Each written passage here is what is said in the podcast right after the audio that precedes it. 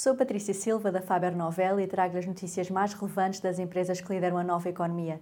Neste Cafanomics destaco as mais recentes inovações e movimentos estratégicos da Uber, Google, Airbnb e Starlink. Cafanomics. Nova economia, novas regras. Reservar mesa num restaurante ou comprar bilhetes para concertos e espetáculos vai passar a ser possível através da aplicação da Uber.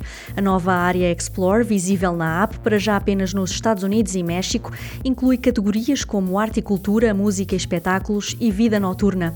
A Uber vai fazer recomendações personalizadas de experiências com base nos destinos para onde os clientes viajam. Esta novidade faz parte da estratégia para estender o modelo on-demand a mais áreas, depois dos transportes e das encomendas de refeições. A Google lançou o sistema operativo Chrome OS Flex, que transforma computadores antigos com sistemas operativos da Apple e da Microsoft em Chromebooks da Google. Suportado pela cloud, este sistema operativo é gratuito e basta fazer o download para atualizar e prolongar o tempo de vida de PCs e Macs. Este é um movimento estratégico bastante relevante para estender a influência da Google nos computadores, que lhe permitirá tornar os seus serviços mais relevantes para estes utilizadores. O Airbnb anunciou que vai disponibilizar alojamento temporário na Europa a 100 mil refugiados ucranianos.